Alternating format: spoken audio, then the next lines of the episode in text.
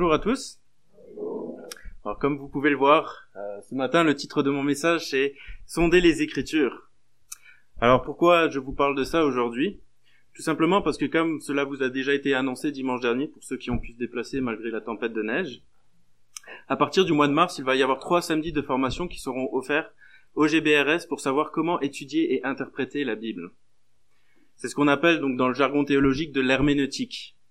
C'est donc un vrai privilège qui nous est donné ici, puisque normalement ce cours coûterait 125 dollars par personne. Mais parce que nous croyons que c'est un cours qui est très important pour chaque croyant, et parce qu'une des missions du GBRS, du GBRS c'est de former les membres et de les encourager à développer une communion personnelle avec Dieu et une plus grande connaissance de Jésus-Christ, comme c'est mentionné dans nos principes de fonctionnement, Gilles Despins et le GBRS ont décidé de faire en sorte de vous l'offrir à la libre participation de chacun. Cependant, Gilles Despins vivant principalement euh, de ses enseignements et des dons, une boîte sera quand même mise pour les dons volontaires afin de, quand même le soutenir dans sa mission et de, pourvoir à ses, besoins financiers. Mais donc ce cours sera accessible à tout le monde, quels que soient vos moyens financiers ou votre niveau d'études. Il n'y a pas besoin d'avoir un minimum de connaissances intellectuelles, c'est accessible vraiment à tout le monde. Donc ce matin, j'aimerais maintenant vous dire pourquoi ce cours nous tient tant à cœur et pourquoi nous croyons que c'est un cours que chaque chrétien devrait suivre s'il veut grandir dans sa foi et éviter de tomber dans les pièges de Satan qui cherche sans cesse à nous détourner du vrai évangile de Jésus-Christ. Alors si vous n'êtes pas encore convaincu de la nécessité de ce cours et que vous hésitez encore à bloquer ces trois différentes dates, ce message s'adresse à vous. Et puis les autres, pouvez quand même écouter parce que c'est toujours bon de, se laisser encourager pour, euh, pour prendre un cours comme ça. Alors pour cela, maintenant, j'aimerais euh, vous inviter à tourner avec moi dans un passage bien connu de la Bible, celui de la tentation de Jésus dans le désert, en Matthieu 4, versets 1 à 11. Donc verset 1. Alors Jésus fut emmené par l'Esprit dans le désert pour être tenté par le diable. Après avoir jeûné quarante jours et quarante nuits, il eut faim. Le tentateur s'étant approché de lui, lui dit, si tu es fils de Dieu, ordonne que ces pierres deviennent des pains. Jésus répondit, Il est écrit, L'homme ne vivra pas de pain seulement, mais de toute parole qui sort de la bouche de Dieu.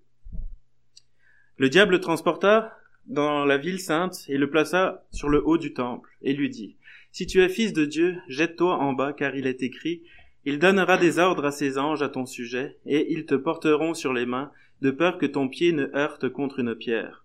Jésus lui dit, il est aussi écrit, tu ne tenteras point le Seigneur ton Dieu. Le diable le transporta encore sur une montagne très élevée, lui montra tous les royaumes du monde et leur gloire, et lui dit, je te donnerai toutes ces choses si tu te prosternes et m'adores. Jésus lui dit, retire-toi, Satan, car il est écrit, tu adoreras le Seigneur ton Dieu, et tu le serviras lui seul. Alors le diable le laissa, et voici des anges vinrent auprès de Jésus et le servaient. Alors, de nombreux enseignements peuvent être tirés de ce passage, mais ce matin, on va s'arrêter particulièrement à ce qu'ils peuvent nous apprendre euh, sur la Bible, sur la parole de Dieu. Alors, premièrement, la Bible est vitale pour le croyant.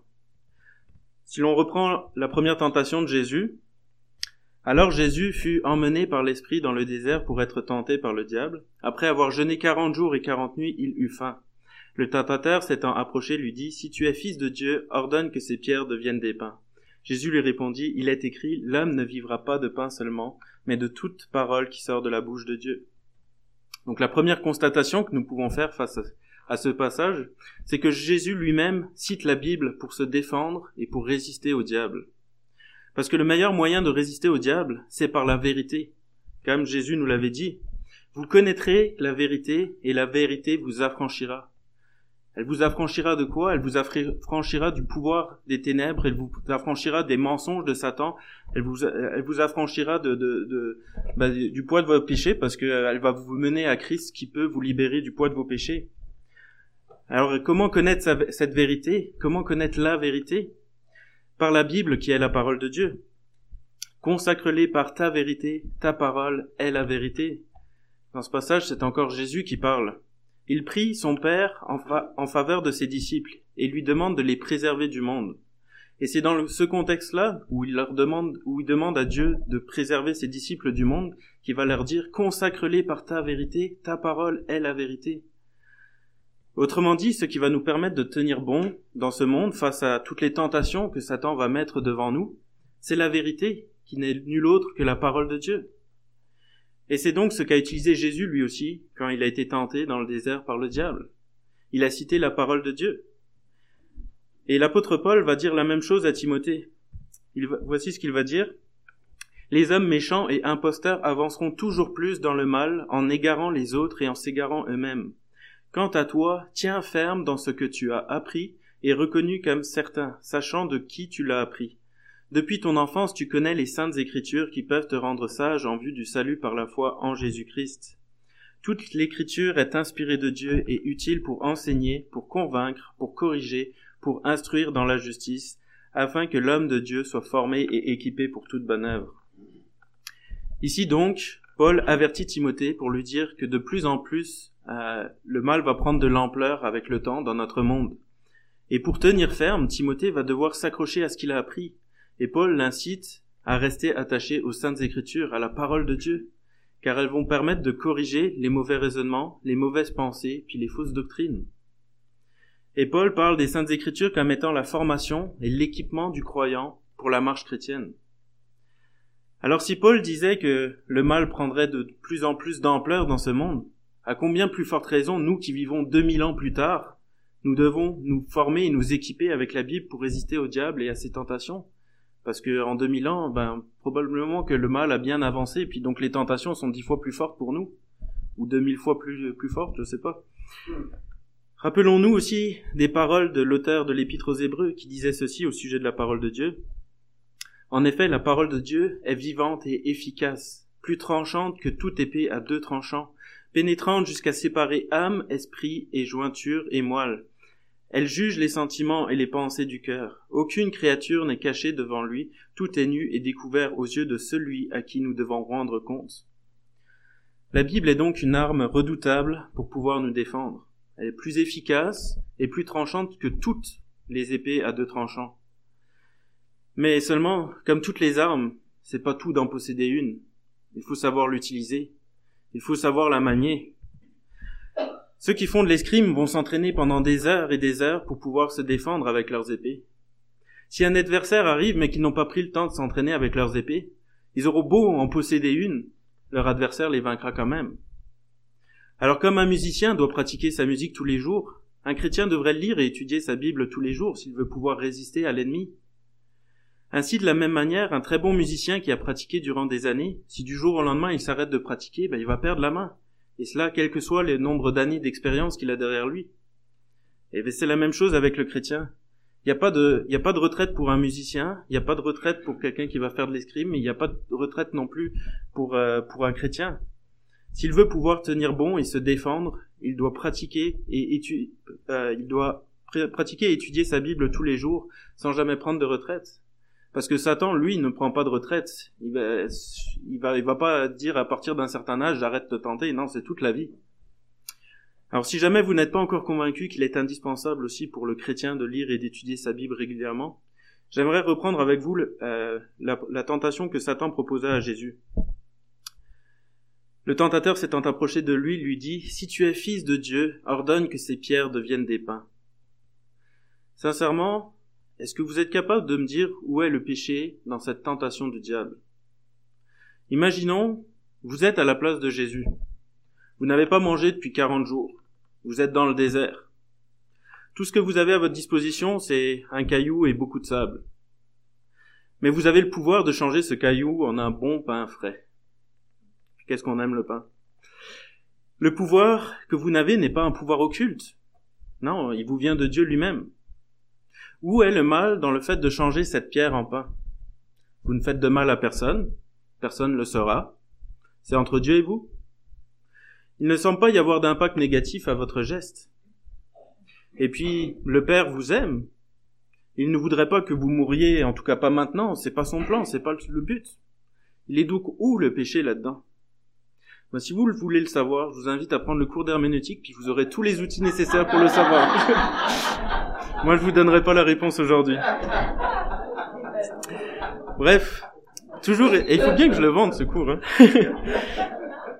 Bref, toujours est-il que Jésus ne s'est pas laissé avoir. Jésus a détecté le péché qui se cachait derrière cet acte. Pourquoi? Comment a-t-il fait? Ben, Tout simplement parce qu'il connaissait le Père et qu'il connaissait la parole, qui est la vérité et qui exprime sa volonté. Pour résister au diable, Jésus n'a pas utilisé quelque chose qui n'était pas dans sa parole. Il n'a pas utilisé quelque chose qui était hors de notre portée aujourd'hui. Non, il a utilisé les mêmes moyens que nous, nous avons aujourd'hui à notre disposition. Sauf que lui, il a su l'utiliser, son épée à double tranchant. Nous, on ne sait pas toujours comment faire, mais lui, il l'a su. Si donc nous voulons être capables de nous défendre de la même manière face aux ruses du diable sur notre vie, il nous faut connaître le Père comme Jésus l'a connu. Et si nous voulons connaître le Père, il se trouve qu'il s'est révélé dans la Bible, qui est la parole de Dieu. Et il s'est révélé par son Fils Jésus, faits qui nous sont rapportés dans la Bible. Voilà donc pourquoi il est important pour nous de lire notre Bible, de l'étudier jour après jour, pour que nous sachions l'utiliser lorsque nous en aurons besoin.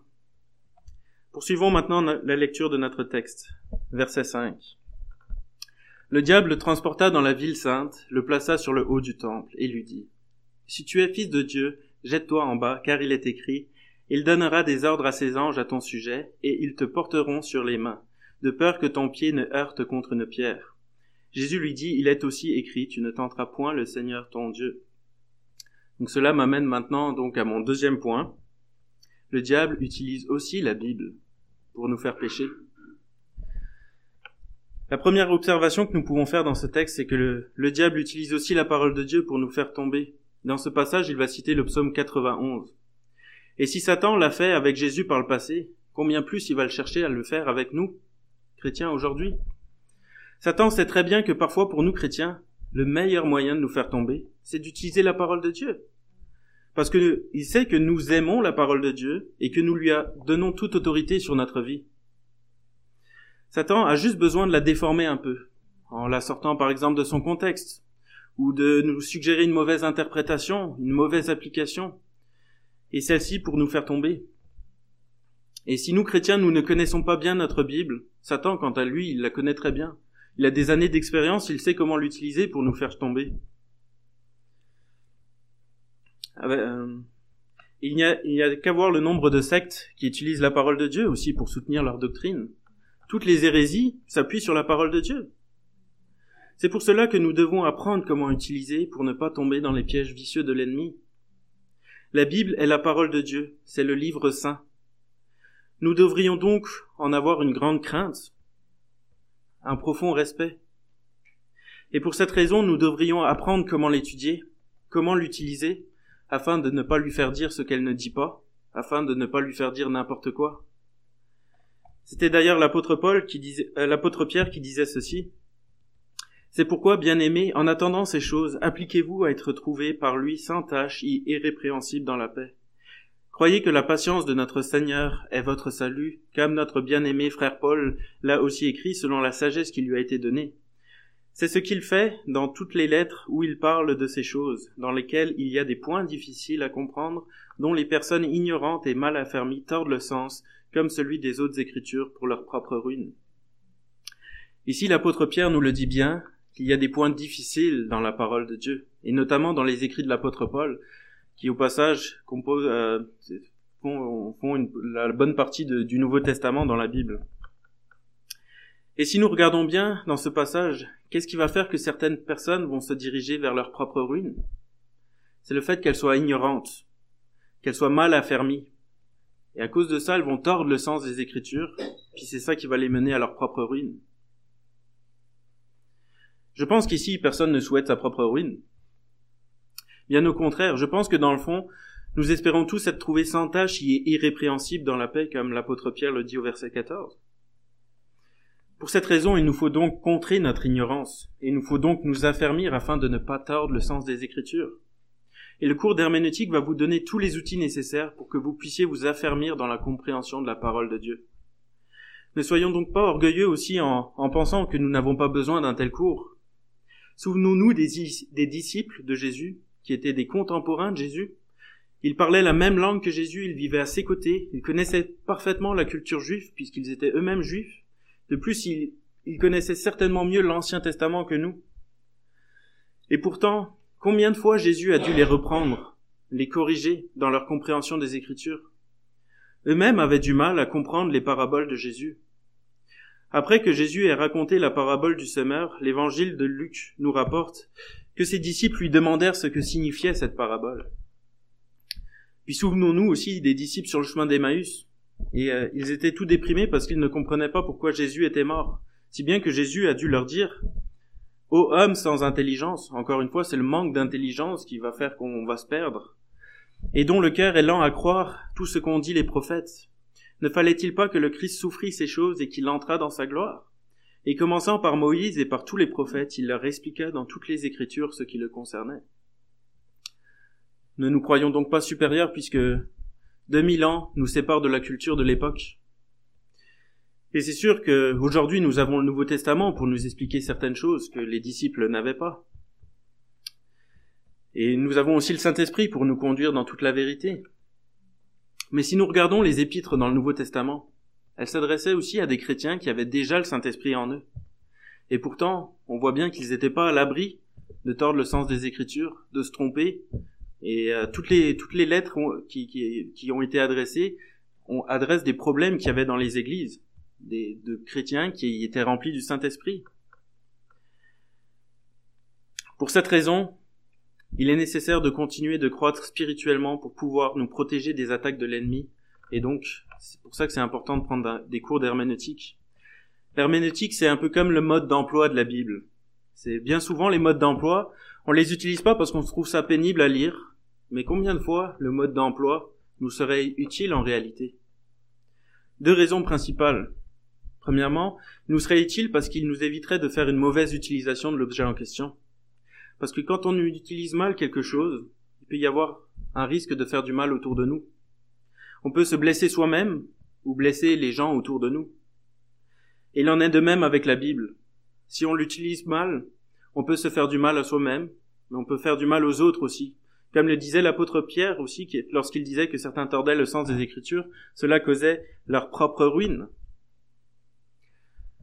Deuxièmement, euh, souvent lorsqu'on ne lit pas un mode d'emploi d'un appareil, on passe à côté de tout un tas de choses qui pourraient, que pourrait nous apporter notre appareil.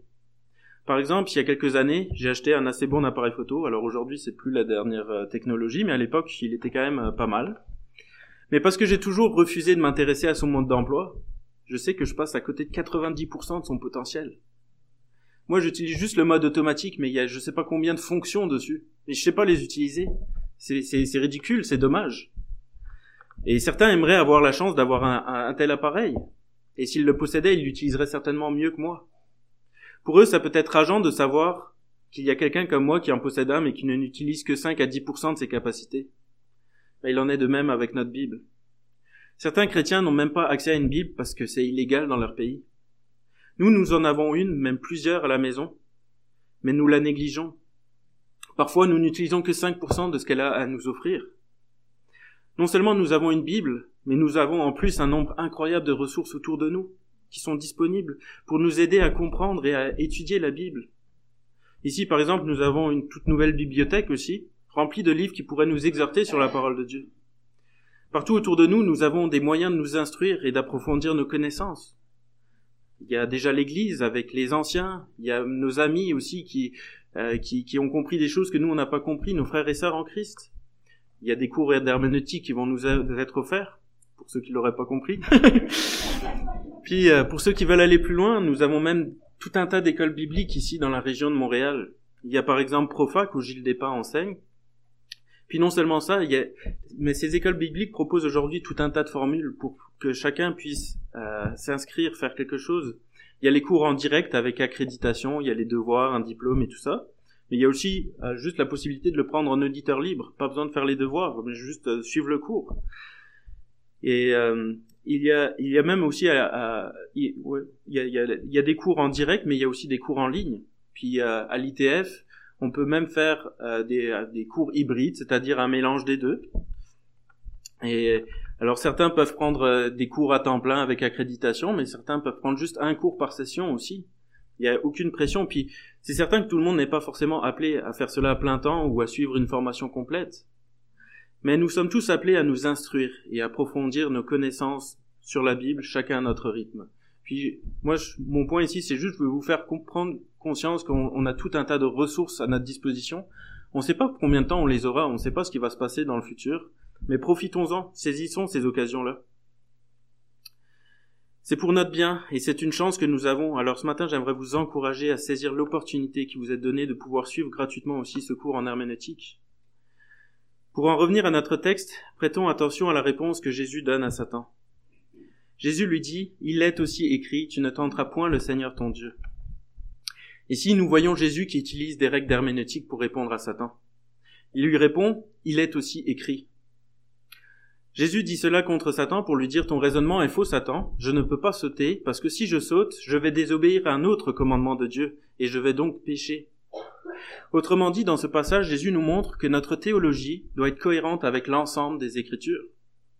Cela sous-entend aussi qu'il n'y a pas de contradiction dans la Bible, que la Bible est inspirée, qu'elle a autorité sur notre vie, et que nous ne devons pas sortir un texte de son contexte, et qu'il nous faut toujours interpréter la Bible par la Bible, à la lumière de l'ensemble des Écritures. Tout ceci, ce sont des règles d'herméneutique que Jésus a utilisées dans ce passage-là. Et c'est donc cela que nous vous proposons d'apprendre avec nous lors de cette formation, le 16 mars, le 30 mars et le 11 mai de 8h30 à 15h. Comme on le voit, ces règles d'herméneutique ne sont pas des règles inventées par des hommes, mais ce sont des règles qui nous sont enseignées dans la Bible par l'intermédiaire de certains passages comme celui-ci. Satan n'avait pas le droit d'utiliser la Bible comme il l'a fait. De la même manière, nous non plus, nous n'avons pas le droit d'utiliser la Bible n'importe comment. Le problème, c'est que Satan, lui, il va jamais s'arrêter de mal utiliser et mal interpréter la Bible, puis de nous souffler des, mauvaises interprétations. Et de manière subtile, il va chercher à nous induire en erreur par de faux, raisonnements. Alors j'aimerais vous inviter maintenant à, vous imaginer quelques instants une petite histoire. Vous venez d'apprendre qu'une tante éloignée de vous vient de mourir. Mais avant de mourir, elle a rédigé un testament. N'ayant pas d'héritier direct, elle vous a mis dans ce testament. Et vous, vous savez que cette tante était très riche. Bonne surprise, n'est-ce pas? Mais imaginons maintenant, le notaire remet en cause ce testament par tout un tas de stratégies, en s'appuyant sur tout un tas de petits détails qui ne sont pas tout à fait clairs dans le texte du testament. Mais à cause de ces petits détails, il arrive à vous voler une partie, voire la totalité de votre fortune. Ce serait enrageant, n'est-ce pas? Mais là, vous êtes pris de court. Vous ne savez pas vous défendre parce que vous ne connaissez pas bien la loi. Et de ce fait, vous le laissez voler. Vous ne connaissez pas bien non plus la langue dans laquelle a été rédigé le testament.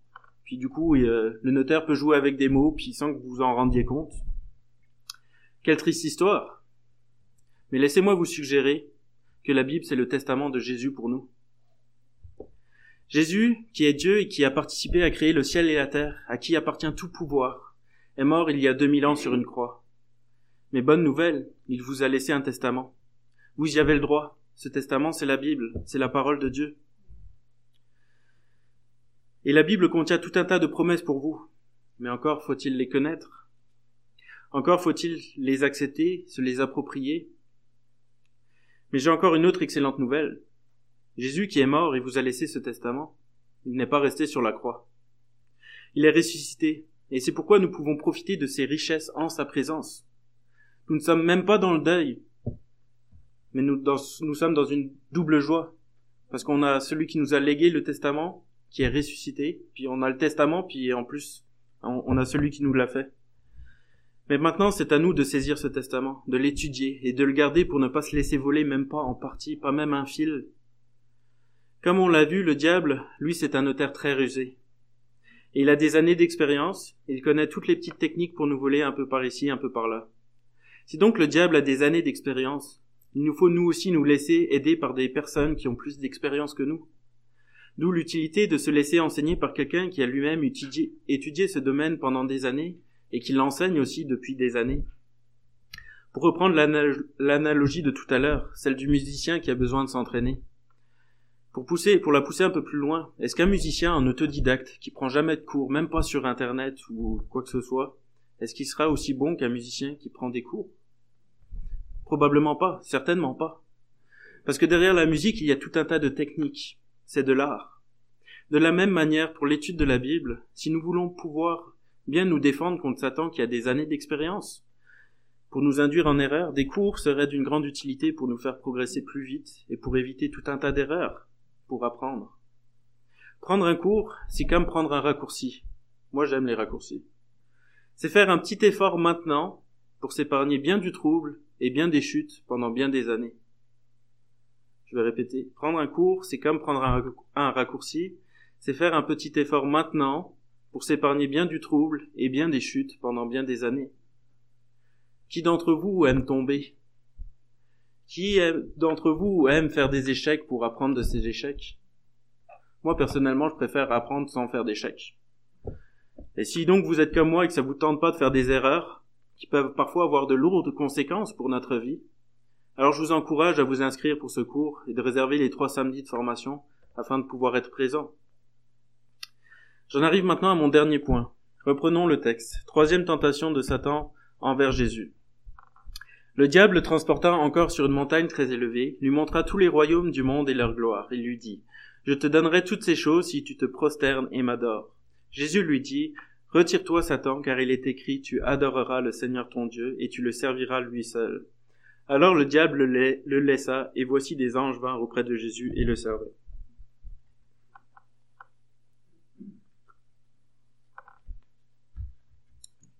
Voici donc mon troisième point. Le diable utilise notre paresse. En tant que roi des rois établi par Dieu, Jésus a un droit divin sur tous les royaumes, et c'est à ce droit que Satan s'en prend euh, dans cette dernière tentation. En d'autres mots, voici ce que Satan est en train de dire à Jésus. Pourquoi devrais-tu attendre pour ce qui est déjà légitimement à toi? Tu mérites de l'avoir dès maintenant. Pourquoi te soumets-tu comme un serviteur quand tu pourrais régner comme un roi? Je ne fais que t'offrir de manière plus simple ce que le Père t'a déjà promis. Ce que le Père a promis au Fils en échange de son obéissance, Satan l'offre au Fils en échange de sa désobéissance. Le plan de Dieu en éprouvant le Fils est de prouver que le Fils est digne d'héritier du monde et de régner sur lui. Le plan de Satan est d'éloigner le Fils de cette dignité en l'incitant à s'emparer par ses propres forces du royaume que le Père a promis de lui donner. Au lieu de supporter le chemin long, dur, humiliant, et douloureux menant à la croix, Jésus pourrait régner sur le monde dès maintenant. Satan tente donc Jésus avec la facilité. Il veut lui proposer de s'épargner du trouble. Il veut lui épargner la souffrance. Mais refuser la souffrance, refuser l'effort a toujours un prix. Si par exemple on ne veut pas euh, déménager nous-mêmes, porter les meubles, ben on est obligé de payer quelqu'un pour le faire. Si Jésus avait accepté la proposition de Satan, à la croix, les gens n'auraient pas dit Il a sauvé les autres et il ne peut se sauver lui-même. Mais ils auraient plutôt dit Il a voulu se sauver lui-même, de ce fait il ne peut nous sauver aujourd'hui. Mais gloire à Jésus, lors de la tentation dans le désert, Jésus n'a pas échoué. Il n'a pas cédé à Satan. Il n'a pas cédé à la fainéantise. Il n'a pas cédé au confort d'une petite vie tranquille. Non, il a accepté d'en payer le prix. Il a accepté de passer par la souffrance, et par la mort, afin de nous donner la vie éternelle dans sa présence à quiconque se confie en lui, croit en lui, se confie en lui. Merci Seigneur pour ton si grand amour, pour nous qui as accepté de venir souffrir et mourir à la croix à notre place, pour que nous puissions avoir la vie éternelle dans ta présence. Merci Seigneur Jésus d'avoir refusé la facilité et le confort. Mais que cela veut dire pour nous aujourd'hui quant à l'herméneutique? C'est quoi le rapport avec la Bible? Tout simplement que comme Satan cherche à tenter Jésus avec la facilité, aujourd'hui encore il nous tente avec la facilité. Et il va sans cesse nous décourager de lire et d'étudier vraiment notre Bible, parce qu'il sait que l'on va passer à côté de tout un tas de bénédictions qui y sont rattachées. Mais Dieu ne veut pas que l'on soit fainéant avec lui, il veut pas qu'on soit fainéant avec la parole de Dieu. Au peuple d'Israël, il disait ceci, Vous me chercherez et vous me trouverez si vous me cherchez de tout votre cœur. Je me laisserai trouver par vous, dit l'Éternel. Dieu est quelqu'un qui se laisse trouver. Mais encore faut-il que nous le cherchions. Chercher nécessite toujours un effort. Mais parfois on veut être un virtuose et savoir jouer une symphonie, mais on n'est pas prêt à prendre des cours, ni à travailler régulièrement pour cela. Si c'est notre cas, nous n'aurons jamais ce plaisir-là de savoir jouer une symphonie, il en est de même avec la Bible. Bien souvent, on a soif d'être nourri spirituellement. On a soif d'entendre de bons messages qui nous parlent. On a soif d'apprendre plus sur Dieu, mais on refuse d'ouvrir notre Bible. On refuse de prendre le temps de vraiment l'étudier, de creuser, de fouiller pour voir ce qu'elle a à nous dire. Dieu a dit que l'on qu'on le trouverait si l'on cherchait de tout notre cœur. Ce n'est donc pas sans effort. Nous devons y mettre toutes nos tripes, toute notre énergie pour goûter à ce que Dieu veut nous offrir à travers sa parole. Mais parfois la question qu'il faut se poser si l'on manque de motivation, c'est où est-ce qu'en est notre cœur? Est-ce que l'on recherche vraiment Dieu? Ou est-ce que l'on a d'autres dieux dans notre vie qui ont plus d'importance que lui? Des idoles d'ailleurs auxquelles on sait que Dieu nous demandera de renoncer si on s'approche de lui. On ne veut pas qu'il nous demande de renoncer à telle ou telle chose dans notre vie. Et bien souvent, pour nous chrétiens, j'ai l'impression qu'une de nos plus grandes idoles qui nous décourage de nous approcher de Dieu, c'est notre propre confort, nos loisirs, notre qualité de vie. On n'est pas prêt à renoncer à notre confort, à notre qualité de vie ou à nos loisirs que l'on aime tant. Je ne dis pas que c'est votre cas, mais je parle en général une impression que j'ai, et que j'ai d'ailleurs constatée dans ma propre vie. Mais peut-être que pour vous c'est autre chose, c'est peut-être une autre idole dans votre vie qui vous décourage de lire la Bible. En Jean 5, nous voyons que les Juifs aussi avaient des idoles. Cependant, pour les Juifs, leurs idoles ne les décourageaient pas de sonder les Écritures. Au contraire, ils aimaient ça et y prenaient du plaisir. Pourquoi? Parce que dans la Bible, ils ont même réussi à y trouver une autre idole, qui s'appelle la loi. Ils essayaient donc d'obtenir la vie éternelle par leurs propres efforts en appliquant la loi. Et c'est pour cela que Jésus va leur dire Sondez les Écritures, car vous estimez avoir en elles la vie éternelle, mais ce sont elles qui rendent témoignage de moi, et vous ne voulez pas venir à moi pour avoir la vie. Cela voulait dire qu'ils interprétaient mal la Bible, puisqu'ils n'ont même pas vu que la Bible était censée leur révéler qui était Jésus mais sûrement aussi qu'ils l'interprétaient mal parce qu'ils ne voulaient pas l'interpréter correctement. Parce que dans le fond, ils aimaient deux choses de plus que Dieu. La vie éternelle, la petite vie tranquille, et leur ego. Ils ne voulaient pas d'un sauveur, mais la vie éternelle. Ils ne voulaient pas d'un sauveur, mais ils voulaient se sauver eux-mêmes. Voilà pourquoi les Juifs, alors qu'ils connaissaient les Écritures, n'étaient pas capables de se rendre compte qu'elles parlaient de Jésus. C'est parce qu'ils ne voulaient pas le voir, parce qu'ils ne cherchaient pas Dieu, il cherchait la gloire et la prospérité, l'abondance. Puis sincèrement, est-ce que c'est pas notre cas aussi parfois? Voire souvent? À quoi est-ce qu'on a le plus hâte? Est-ce que c'est d'être dans la présence de Dieu? Ou de jouir d'une vie éternelle d'abondance, une petite vie tranquille? Je dis pas que c'est mauvais, là, c'est des bonnes choses, c'est des promesses de Dieu pour nous, puis on doit, se réjouir pour ça. Mais, euh, est-ce que des fois on n'a pas hâte au ciel juste parce qu'on veut se reposer? plutôt que de rechercher la présence de Dieu? Reconnaissons que parfois notre cœur est à la mauvaise place. Je suis le premier à le confesser. Je veux dire, des fois on a des mauvaises motivations. Mais nous ne nous décourageons pas. Continuons de sonder les Écritures, car elles révèlent Jésus. Et plus nous allons découvrir qui est Jésus, plus nous allons l'aimer. Et plus nous allons l'aimer, plus nous aimerons lire sa parole pour le découvrir davantage, parce qu'on va se rendre compte que sa parole nous révèle des belles choses sur Jésus, puis on va se rendre compte que plus on lit notre parole, plus on aime Jésus. Et c'est d'ailleurs pour cela que souvent, lorsqu'on commence à lire notre Bible régulièrement, on trouve ça dur. Mais plus on le fait, plus on y prend du plaisir, plus ça devient quelque chose de naturel, et puis plus ça va nous manquer dès qu'on le fait pas. Parce que la Bible nous apprend à découvrir Jésus et du coup à l'aimer toujours plus. Alors n'arrêtons pas nos efforts. Lisons notre Bible, étudions-la, sondons les Écritures comme le dit Jésus. Au passage, Alfred Kuhn va nous dire que lorsque Jésus a dit sonder les Écritures, il a employé un terme qui décrit habituellement le dur travail du mineur qui creuse et retourne la terre avec soin à la recherche du précieux métal, s'engageant ainsi dans un travail qui exige une grande patience. Alors la semaine dernière, avec les aînés, on a regardé un documentaire. Et dans ce documentaire, à un moment, l'on voyait des chercheurs d'or. Sérieusement, on les voyait travailler dur pendant des heures pour finalement récolter quoi? À peine une petite poignée de, poussière d'or. Mais pourquoi continuait-il à le faire malgré le grand effort et malgré le peu de résultats apparents? Parce que cette petite poussière d'or avait une grande valeur, a une très grande valeur, une valeur assez grande pour les motiver à rester et travailler dur. Il en est de même avec la Bible. Si nous prenons du temps pour l'étudier, nous en retirerons de l'or éprouvé par le feu. Nous y retrouverons une richesse incroyable. Étudier les Écritures en vaut le coup et en vaut l'effort. Ne nous laissons pas avoir par notre paresse. N'oublions pas, Satan utilise tous les moyens possibles pour nous priver des réelles bénédictions qui se trouvent dans notre testament, qui n'est autre que la Bible. Et il va utiliser notre fainéantise. Alors, combattons-la, cette fainéantise. Ne nous laissons pas avoir par lui, sondons les Écritures. J'en arrive maintenant à ma conclusion. J'espère qu'à travers ce message que je viens de vous partager, j'ai réussi à vous convaincre de la nécessité et du bienfait qui peuvent nous apporter un cours en herméneutique. Comme nous l'avons vu, c'est un cours qui est accessible à tous, quelles que soient nos capacités financières ou notre niveau d'études. Mais en plus, c'est un cours qui vous sera utile pour toute votre vie, pour toute votre marche chrétienne, qui vous aidera à distinguer le vrai du faux dans les enseignements que vous pouvez entendre et lire. Prenons exemple sur les Béréens en acte 17 verset 11 dont il est dit qu'ils examinaient chaque jour les Écritures pour voir si ce, ce qu'on leur disait était exact. L'Esprit va nous conduire dans toute la vérité, mais pas sans effort de notre part.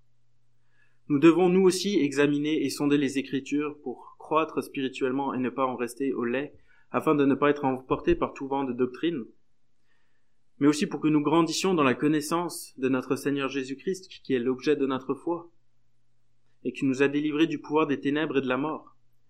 S'il y a donc une application pratique que vous devez retenir aujourd'hui, au cas où vous l'auriez pas compris, inscrivez-vous au cours d'herméneutique. une feuille se trouve euh, donc en arrière pour que vous puissiez vous inscrire. Votre inscription est nécessaire parce qu'il y a des notes de cours qui vont vous, qui vont vous être distribuées. Et donc ça nous aide à savoir à peu près combien d'exemplaires il faut en, imprimer. J'aimerais donc maintenant terminer par la prière. Merci Seigneur pour ta parole ta parole où on peut y trouver euh, de l'or éprouvé par le feu.